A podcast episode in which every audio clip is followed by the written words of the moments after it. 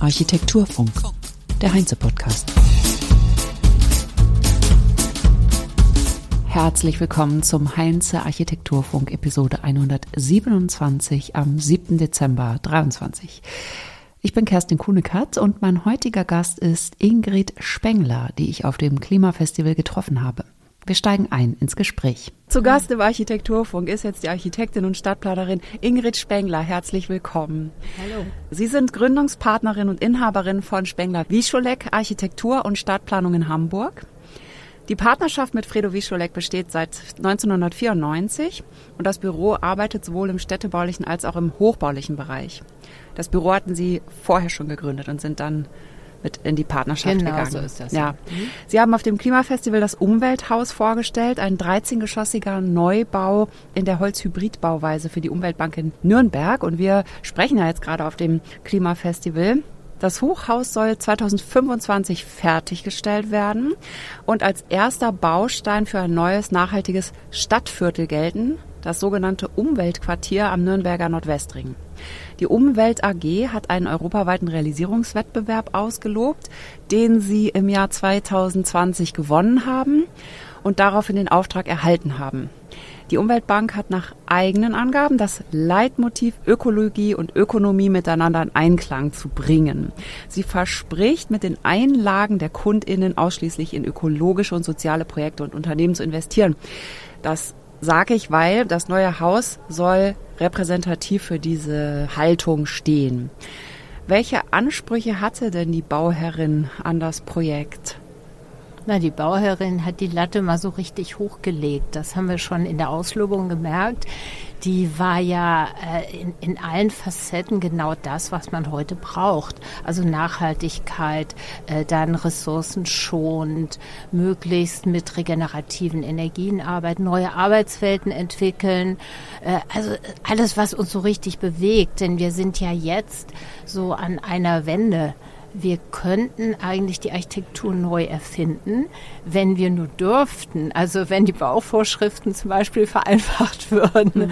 Aber äh, dieser, dieser Wettbewerb war für uns ein enormer Ansporn, einfach mal zu zeigen, was wir können. Und wir haben alles dran gesetzt, den auch zu gewinnen. Und es ist ja tatsächlich gelungen.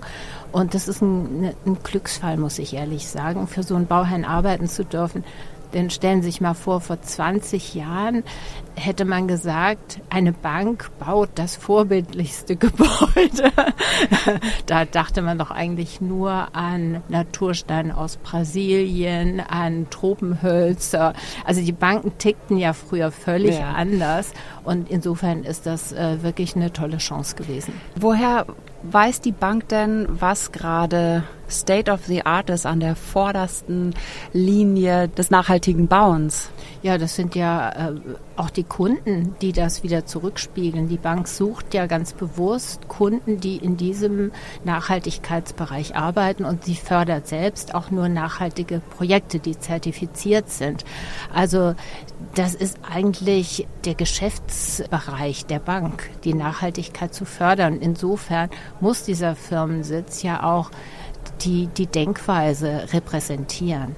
Die können eigentlich gar nicht anders als so zu bauen, aber sie wollen es auch. Und viele Bauherren sagen, ja, wir wollen dies und das und dann wird später abgespeckt. Das merken wir in der Praxis leider sehr oft. Aber hier wird es durchgehalten und zwar ganz bewusst. Und es wird auch nicht eine Show abgezogen, wie eine Bank auszusehen hat, sondern es wird reduziert auf das wirklich Nötige. Also der Suffizienzgedanke, der spielt eigentlich bei allen Planungsentscheidungen mit. Werbung. DeBell Architect ist dein virtueller Schall- und Akustikberater. So erkennst du bereits in frühen Projektphasen etwaige Lärmkonflikte. Das sorgt für mehr kreativen Spielraum, schnellere Zusammenarbeit mit Fachplanern, bessere Kostenkontrolle und letztlich zufriedene Bauherren. Schallprognosen, Lärmkarten und Raumakustikprognosen erstellst du mit nur wenigen Klicks in wenigen Minuten. Teste es 30 Tage kostenlos und verschaffe deinem Architekturbüro einen Wettbewerbsvorteil. Mehr Informationen unter dbel.cloud. Das schreibt sich dbel.cloud und den Link dazu findet ihr in den Show Notes. Werbung Ende. Wie viel Gestaltungsfreiraum hatten Sie denn, wenn ich jetzt mal bei den Arbeitswelten anfange? Wusste die Bank auch, welche Arbeitswelten das sein sollen? Also haben Sie in Ihrer Auslobung so viele Experten dabei gehabt, die diese Dinge vordefiniert haben? Oder was kam dann auch von Ihnen? Wie viele Fragen waren noch offen, die Sie auch beantworten konnten? Ja, es kam eigentlich von beiden Seiten. Also wir haben uns dann irgendwo gefunden, denn die Bank hatte natürlich Vorstellungen, was, also wie akquiriert man eigentlich gute Mitarbeiter? Wie hält man auch Mitarbeiter? Welche Arbeitswelten äh, werden da erwartet? Und was müssen wir tun? damit wir sie bekommen. Und von daher äh, haben wir das natürlich sehr stark unterstützt und das Gebäude ist ja ein Skelettbau, das muss man wissen. Und ein Skelettbau hat ja sehr viel Offenheit. Die Stützen sind fest, der Kern ist fest, also dieser Treppen- und Aufzugskern und die Außenwände. Aber alles andere dazwischen ist doch relativ flexibel, sodass man größere Raumzusammenhänge schaffen kann, dass man mal Boxen einstellen kann. So eine Box wie die, in der wir jetzt gerade sitzen, also so eine Denkzelle, in der man auch schallgeschützt ist und nochmal äh, sehr viel konzentrierter arbeiten kann. Da gibt es Meeting Points mit äh, Kaffeeküche, mit Wintergärten, die nochmal nach außen gehen. Das ist ja ein besonderes Potenzial. Also das war jetzt auch nicht nicht vorformuliert, sondern das haben Sie gemeinsam dann entwickelt auch. Es war, also die Arbeit, die modernen Arbeitswelten zu interpretieren, war Teil des Wettbewerbs. In diesem Wettbewerb kann man ja in Teilen frei denken, indem man hineininterpretiert, was wohl die Aufgabe im Speziellen sein könnte. Aber die grobe Aufgabe ist ja vorformuliert. Ein Arbeitsplatz für so und so viel bis so und so viel Mitarbeiter, das ist ja immer äh, auch in Fluktuation, das verändert sich ja immer. Deshalb gibt es ja auch zwei Teile dieses Gebäudes. Ein Teil, das Hochhaus, ist der Hauptsitz der Bank, aber es gibt noch einen ähm, siebengeschossigen Teil mit einem eigenen Treppenhaus und da kann man hineinwachsen oder herauswachsen. Mhm. Je nachdem, wie die Arbeitsplätze sich entwickeln, können auch völlig zwei getrennte Gebäude sein. Also das ist ja auch die Flexibilität, die ein Bürogebäude heute braucht. In der Schweiz ist man da ja noch weiter. Da muss eine Zweit- und eine Drittnutzung geben. Das heißt, ein Haus muss ganz viel können. Das muss mhm. Bürohaus sein können, dann später mal ein Wohnhaus und dann vielleicht auch eine Garage. Also die sind da ganz extrem drauf. Wie finden Sie das? Also mit der Garage, das geht vielleicht ein bisschen zu weit, weil ähm, das zu viel Ehre für eine Garage ist. Ich glaube, die kann man ressourcenschonender realisieren. Aber aber also, die Vielfältigkeit der Nutzung mitzudenken. Ja, das ist, ganz, das ist ganz wichtig. Es ist ja andersrum. Wenn wir heute gebrauchte Immobilien umnutzen wollen, dann merken wir sehr schnell, welche sind geeignet, welche nicht. Und die Skelettbauten, die sind hervorragend. Die kann man ganz anders interpretieren. Da kann man dann an der Fassade mal was machen. Aber die Stützen, das Tragwerk, die Decken, die haben Bestand. Und wenn da noch ein paar Kerne da sind, wo man äh, Installationen äh, unterbringen kann, ähm, dann ist das für, für so eine Unternehmung ziemlich klasse. Mhm. Die städtebauliche Situation, das war vorgegeben. Also Hochhaus und mhm. dann Sockelbau sozusagen, das war vorgegeben. Aha, aber nicht genau. Nicht genau, genau. Also, Sie haben es ja auch an, etwas anders gemacht als die anderen. Ich habe ja, mir die richtig. anderen äh, ja, ja. Beiträge angeschaut und die sehen ja, wenn man jetzt rein mal so durchscrollt, ziemlich gleich ähnlich aus, sagen wir mal so. Gleich ist jetzt falsch. Aber Raster und Volumen, Rasterfassade und Volumen, das ist halt relativ ähnlich. Also, wenn ich jetzt eine schlechte Brille aufhabe und gucke die ganzen Entwürfe nebeneinander an, da gab es so ein großes Plakat, wo alle Entwürfe abgebildet waren. Und dann schaut man nochmal so von weit, oh, die sehen ja alle gleich aus. Das liegt dann am Volumen. Das liegt an der Kubatur, genau. Die haben alle halt 12, 13 Geschosse, dann haben sie einen niedrigeren Sockel. Es ist ein L-Gebäude. Und das war vorgegeben? Das war vorgegeben. Mhm. Aber die Ausrichtung, wie Sie eben ganz richtig sagten, dieses Kopfbaus, den konnte man entlang dieser schnellen Straße parallel legen. Was die meisten macht, gemacht haben? Macht, das haben mhm. die meisten gemacht. Das fördert die Geschwindigkeit. Es sieht von vorne schlank aus, von Norden. Und was wir gemacht haben, ist genau das Gegenteil, 90 Grad gedreht Das heißt, wir hemmen eigentlich die Geschwindigkeit durch, durch die Position des Hochpunktes. Der wird quergestellt. Und das hat der Stadtplanung auch sehr gut gefallen. Aber ich glaube, der wesentliche Unterschied äh, bei unserem Entwurf ist, dass wir diese Arbeitswelten auch nach außen zeigen. Es mhm. gibt Einschnitte, Lodgien und da gibt es auch mal zweigeschossige Bereiche. Also nicht immer nur die gestapelten Kaninchenställe, nenne ich das jetzt mal, sondern da gibt es plötzlich Welten, da kann man mal nach oben gucken, eine Treppe raufgehen, die nicht unbedingt notwendig ist, aber da ist, auf den Wintergarten, in den Wintergarten gehen oder auch mal auf eine Terrasse hinaustreten oder die Dachterrasse. Also das sind einfach solche, das ist so eine Vielfalt Angebote. zwischen innen mhm. und außen, die es attraktiv macht. Und das Wesentliche ist die, das Relief der Fassade. Die Fassade ist ja zweischichtig. Und das ist eigentlich so das Geheimnis unseres Konzeptes, dass wir äh, die Fassade die nötig ist, um Witterungsschutz zu bieten, gleichzeitig zur Aufnahme solarer äh, Gewinne benutzen. Ah ja, da kommen wir jetzt zum Energiekonzept. Das Gebäude soll ja außergewöhnlich energie- und ressourcenschonend gebaut worden sein. Mhm. Wenn Sie das mal erläutern die Ressourcenschonung, also ähm, Vermeidung von CO2, ist natürlich durch das Holz schon mal gegeben und wir haben auch möglichst viel Holz eingesetzt, die Holzdecken knapp gehalten, also das Gebäude praktisch als Holzlager benutzen, als CO2-Speicher.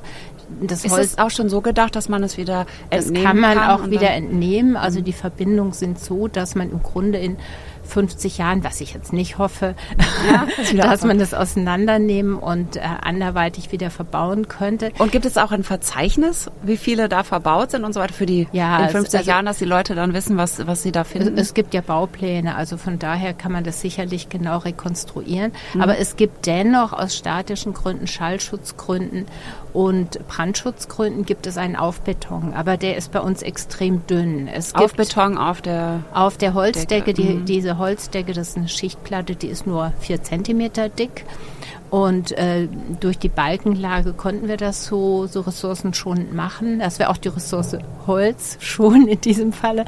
Und äh, der Aufbeton, der ist zwölf Zentimeter und äh, ist aber auch mit Recyclingbeton angereichert. Den brauchen wir in Deutschland. Mhm. Wir brauchen auch die Betontreppenkerne in Deutschland, weil das ist ja ein, ein Gebäude der höchsten Bauklasse, Bauklasse 5. Mhm. Wir haben mit Brandschutzauflagen zu arbeiten. Das Holz also wird auf Abbrand berechnet. Das heißt, die äußere Schicht des Holzes muss abbrennen können und dann muss das Haus stehen bleiben. Deshalb sind die Stützen ja auch dicker, als sie eigentlich vom Tragverhalten her sein müssten. Mhm. Das ist ein ganz interessanter Aspekt. Und wir haben dennoch eine Brandschutzanlage. Also wir haben eine, eine, Nebelanlage, die entsprechend dann auslöst, wenn es zu heiß wird an den Meldern. Ah ja, okay. Und Energie? System, Energiekonzept? Wie ist das? Wir haben unterschiedliche Komponenten. Einmal gibt es die Tiefengeothermie. Das ist ja inzwischen durchaus ein, ein gebräuchliches Instrument. Wir haben ungefähr. Das ist Erdwärme. So. Das ist Erdwärme. Wir haben ungefähr 200 Pfähle, die über 50 Meter ins Erdreich gehen. Mhm. Und die schaffen dann schon einiges. Dann haben wir eine. Also da kenne ich mich jetzt nicht so aus. Wie funktioniert das? Die Pfähle sind im Boden und dann? Das sind Erdwärmesonden. Also das sind Sonden, die gehen etwa 50 Meter in die Erde. Erde und holen sich dort die dortige Temperatur und das wird über Wärmetauscher, wird es in Wärme oder Kälte umgewandelt. Also die Sonden leiten die Wärme wieder die, nach Genau, oben und dann gibt es oben Wärmetauscher und dann kann man das entsprechend im Gebäude nutzen. Dann gibt es als zweites eine Wärmepumpe, die dieses dann bearbeitet und äh, wir haben noch ähm, ein BHKW optional, das ist gerade in Prüfung, ob wir das tatsächlich brauchen für Spitzenlasten. Und ein wesentlicher Aspekt unserer Arbeit ist, das ist mit dem Energieplaner zusammen entwickelt, dass wir die Photovoltaik einmal auf dem Dach haben. Das ist das Konventionelle. Das haben ja inzwischen ganz viele. Mhm. Wir haben das seit 20 eins eigentlich voll im Repertoire. Wir haben damals den Solarpreis der Stadt Hamburg für ein großes Wohnquartier bekommen, weil wir dort flächendeckend mit Solaranlagen gearbeitet haben. Mhm.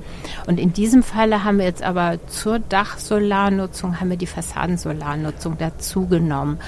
Denn wir sehen nicht ein, warum man nicht mehr Ausbeute ja. mit so einem Gebäude gewinnen soll. Zumal es ein Hochhaus ist, keine Baumkronen schirmen ab, ja. keine Nachbarhäuser schirmen ab. Das heißt, wir haben einen wunderbaren Sonnenertrag. Das ist wie so ein Erntefeld, mhm. das man nutzen kann oder nicht. Und wenn es möglich ist, es zu nutzen und man gleichzeitig die Außenhaut des Gebäudes mit so einem Glaspanel in das Solar eingebettet ist, das in die Solarzellen eingebettet, äh, warum soll man das dann nicht nutzen? Es ist ja ähm, das Nachhaltigste, was man machen kann. Etwas, was sowieso da ist, für zwei Dinge nutzen.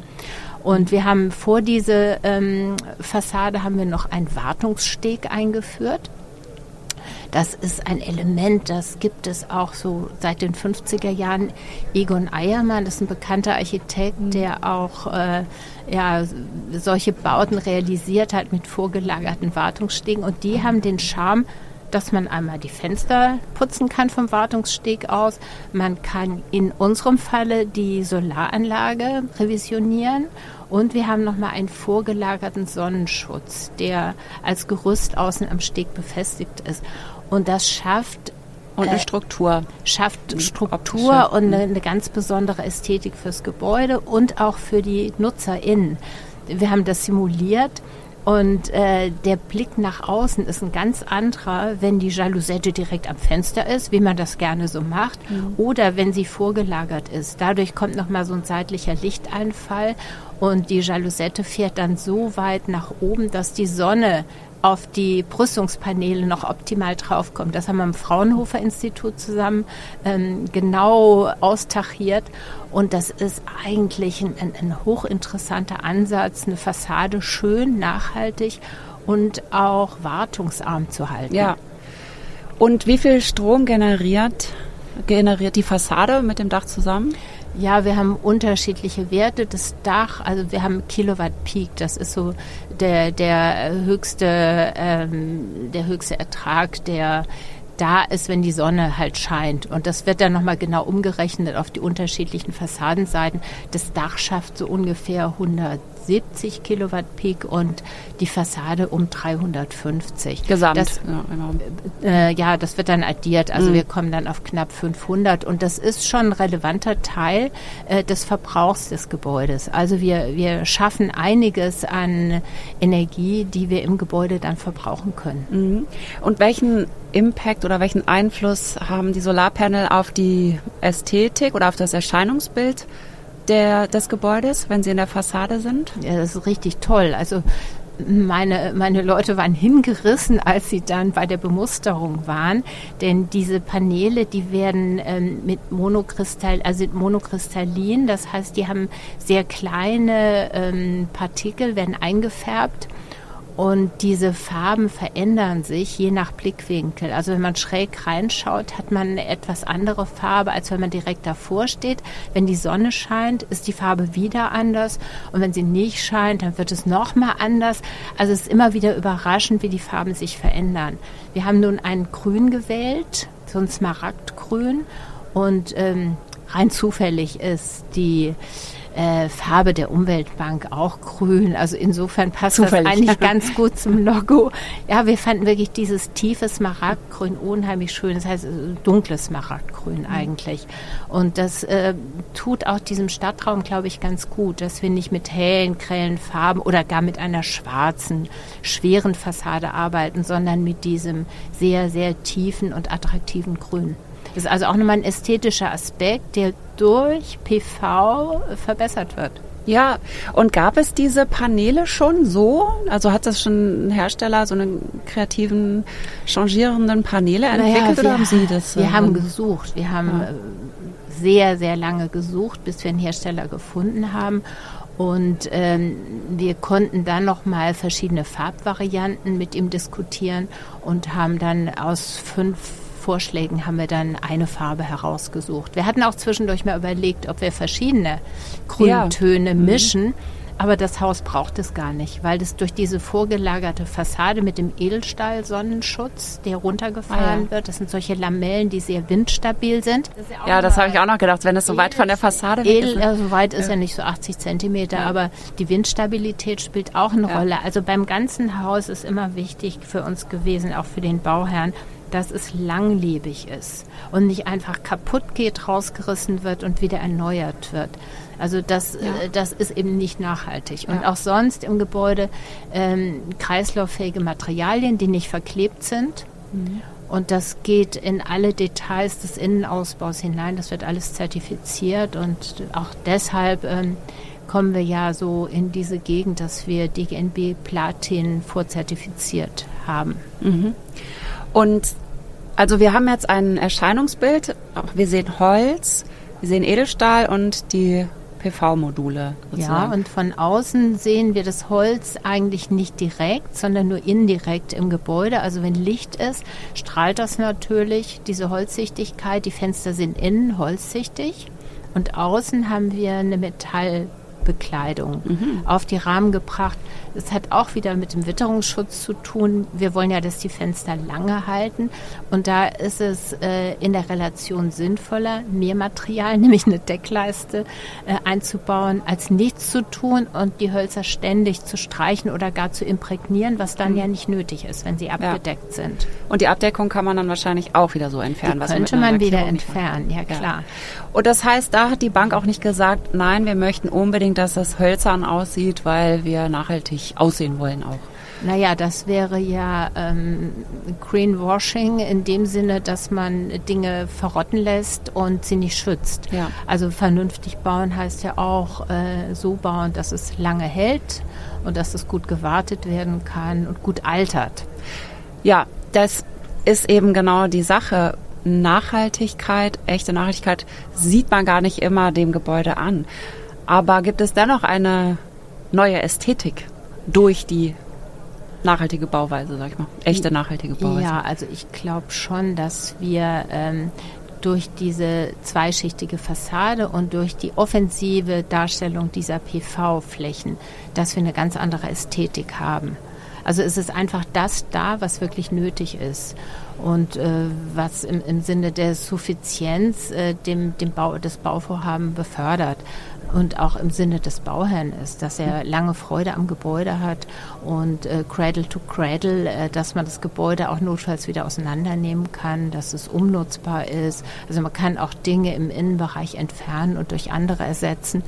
Also man muss eigentlich heute so bauen und insofern diese ganze Krise in der Bauwirtschaft ist ja auch eine große Chance, umzudenken, mehr an den Bestand zu denken und so zu arbeiten, dass wir halt äh, weniger CO2 verbrauchen, aber dennoch die Schönheit nicht außer Acht lassen. Mhm. Denn äh, wirklich nur nach Zahlen zu gehen und sagen, ich habe so und so viel CO2 gespart und dies und jenes und es muss auch ein schönes Haus sein, denn Werner Sobeck sagt ja auch, ich glaube, von ihm stammt dieser Ausspruch, äh, schöne Häuser halten länger, weil sie einfach geliebt werden und deshalb länger stehen bleiben. Also ein Haus muss, glaube ich, auch attraktiv und ästhetisch gut sein und muss einfach das Umfeld verbessern. Mhm. Also ein Haus, das in der Stadt gebaut mhm. wird und, äh, und nur an sich selbst denkt und nicht an das Umfeld, ist kein gutes Haus. Ja, ja das sagen natürlich auch viele, ne? dass die, die Liebe zur Architektur die Architektur auch erhält oder das Gebäude. Richtig. Aber warum wurde der Bestand, der da war, auf diesem Grundstück denn abgerissen? Ja, da kann ich Ihnen jetzt nicht so ganz Auskunft geben, weil der Wettbewerb erst angesetzt hat, als das Grundstück schon verkauft war und der Bestand vom Vorbesitzer bereits als entfernt eingetragen Ach, wurde. Das war nicht die Umweltbank? Nein, das war nicht die Umweltbank, die hat ein freies Grundstück gekauft. Wir haben den Bestand aber noch so in der Hälfte gesehen und festgestellt, es ist ja wirklich ein sehr schwieriges Gebäude gewesen, sehr verbaut und sehr unflexibel. Also es gibt durchaus Häuser, da würde ich auch sagen, das kann man nicht so richtig in die Zukunft bringen. Das ist halt wirklich old-fashioned gedacht, ist in, in sehr steifen Strukturen. Das wäre CO2-intensiver, es instand zu setzen? Äh, vielleicht das und vor allem sehr unflexibel in der Nutzung. Also mhm. wenn da nur so kleine Raumeinheiten da sind, die nicht zusammenfassbar sind und andere Nutzungen ganz schwer nur möglich sind und die Attraktivität auch nicht da ist. Also da ist es in manchen Fällen besser, aber ich kann das im Einzelfall jetzt nicht sagen. Aber es mhm. sind auch Untersuchungen wohl da gewesen, die belegt haben, dass es wenig Sinn macht, das in die Zukunft zu führen. Es gibt leider solche Dinge. Aber es gibt sehr viele Dinge, die kann man in die Zukunft führen und die werden trotzdem abgerissen, was ich gar nicht verstehe. Das ist tatsächlich ein Problem, das immer absolut, noch sehr groß absolut. ist. Ja. Denn man kann ja praktisch mit äh, Null CO2-Einsatz neue Dinge realisieren, wenn man alte stehen lässt und sie innen umbaut, ausbaut. Und das wird ja auch ein wichtiger Bereich sein für uns Architekten in den nächsten Jahren. Ist denn dieser Campus, der da entsteht, Umweltquartier komplett von der Umweltbank dann bespielt? Nee, das ist kein äh, einseitig genutzter Bürostandort. Das will man ja heute auch gar nicht mehr. Man versucht ja vielfältige Quartiere zu entwickeln. Und in diesem Falle haben wir die Umweltbank, die hat im Erdgeschoss auch nochmal Handelsflächen, ein, ich weiß nicht, ob ich das schon gesagt habe, einen Vortragssaal, der auch extern genutzt werden kann. Dann gibt es noch ein Café, nach hinten einen gemeinsamen Innenhof mit den Anwohnern, die drumherum ah ja, wohnen werden. Und zwar werden da sowohl geförderte als auch nicht geförderte Wohnungen entstehen und studentisches Wohnen ist auch angedacht. Mhm. Also das wird ein richtig gemischter Campus werden, der einen gemeinsamen Innenhof hat und auch lebendiger ist als so ein Bürostandort, ne? Also City Nord oder solche Dinge, wie man das früher eben geplant hat. Da ist ja ein völliger Paradigmenwechsel inzwischen gewesen. Wann wird das Umwelthaus fertiggestellt sein? Ich habe jetzt, glaube ich, 2025 gesagt. Das hört sich gut an, ja. Also wir sind immer noch bei 2025 mhm. und ähm, so wie sich das im Moment entwickelt, diese Vorfertigung der Holzbauweise, die macht einen rasanten Baufortschritt aus. Also wir erleben, dass fast jede Woche ein neues Geschoss fertiggestellt ist. Also man, man sah vor zwei, drei Monaten nur die Betonkerne, die so einfach in, die, in den Himmel ragten und keiner hat verstanden, dass da ein Holzhaus entstehen soll. Und nun wächst dieses Holzskelett drumherum. Mhm. Das ist wirklich sehr beeindruckend und das macht richtig Spaß, auf die Baustelle zu gehen, die auch einen anderen so einen anderen Anspruch hatte, ist picobello sauber, also wie in der Holzwerkstatt. Da liegt nicht so viel rum wie in der konventionellen Baustelle, denn das Holz ist ja auf Vorfertigung ausgelegt mit, mit den Elementen und muss ganz präzise geplant werden, sonst funktioniert das nicht. Man darf sich ja. da keine Fehler erlauben. Das ist, ja, ja, habe ich schon öfter gehört, auch vom, äh, von Sauerbruch hatten, die das Woody gebaut haben und der auch alles vorgebaut haben. Von daher, da, da steckt schon sehr, sehr, sehr viel ja. Vorarbeit drin, bevor es dann so doch recht rasant schnell aufgebaut wird. Jetzt haben Sie natürlich das Glück, einen Neubau gebaut haben zu können, sage ich mal, oder zu bauen mhm. noch. Ähm, wird in Zukunft das Bauen im Bestand für Sie auch interessant sein? Na klar, also wir warten ja sehnsüchtig drauf, dass sich ein passendes Objekt findet, das man umbauen kann. Also jetzt gerade auf Hamburg bezogen, wir haben ja das eine oder andere Kaufhaus oder Bürogebäude. Vor einigen Jahren sind noch äh, leider sehr gute Gebäude abgerissen worden. Da haben wir Initiativen dagegen versucht zu entwickeln, mhm. hat aber nichts genützt. Aber heute denkt man da ganz anders drüber. Mhm. Und ich hoffe sehr, dass wir da in nächster Zeit auch mehr machen können, denn das macht ja eigentlich Spaß Spaß, äh, im, im Bestand zu arbeiten und dann eine neue Identität, eine neue Nutzung hineinzubringen. Es ist schwieriger, als auf der sogenannten grünen Wiese zu bauen, aber es erfordert auch mehr Fantasie. Mhm. Und äh, das macht ja eigentlich so, Spaß machen, ne? das auch, macht ja. auch, auch die Architektur aus, dass man sich in solche Dinge einfinden kann und aus etwas Vorgefundenem, was völlig Neues macht, was eine eigene Qualität entwickelt. Ja, ich habe es auch jetzt so gewertet schon in dieser Frage. Also von wegen Neubau bauen können ist Glück, was ja wiederum bedeuten würde, dass das andere ist kein Glück. Das möchte ich natürlich nee, sofort revidieren. Sagen. Nein, das will ich nämlich auch gar nicht sagen. Mir ist es dann aber auch erst im Nachhinein aufgefallen. Das hängt auch damit zusammen, dass ich natürlich auch in einer Zeit ausgebildet wurde, in der das noch anders gedacht wurde. So, das Bauen auf der grünen Wiese war sozusagen einfach normal. Mhm. Also, dass man das lernt. zu ja, entwerfen. Wir hatten in unserer Architektentätigkeit auch immer wieder eben doch Bauten ja. auf der grünen Wiese, also ein leeres Grundstück und da konnte man ein Haus bauen. Und dann haben wir irgendwann gesagt, lieber Bauherr, hast du nicht ein schwieriges Grundstück für uns?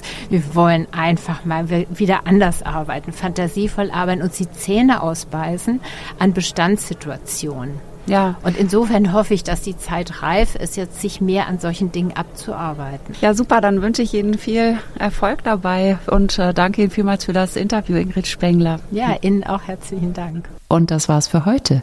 Den Link zu Handschaft Wert und Craft Care findet ihr in den Show Notes.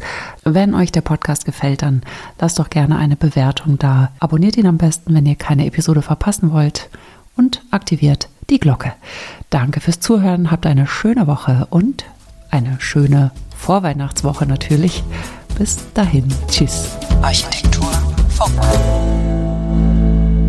Der Podcast wird moderiert und produziert von Kerstin Kunekat für die Heinze GmbH in Berlin 2023.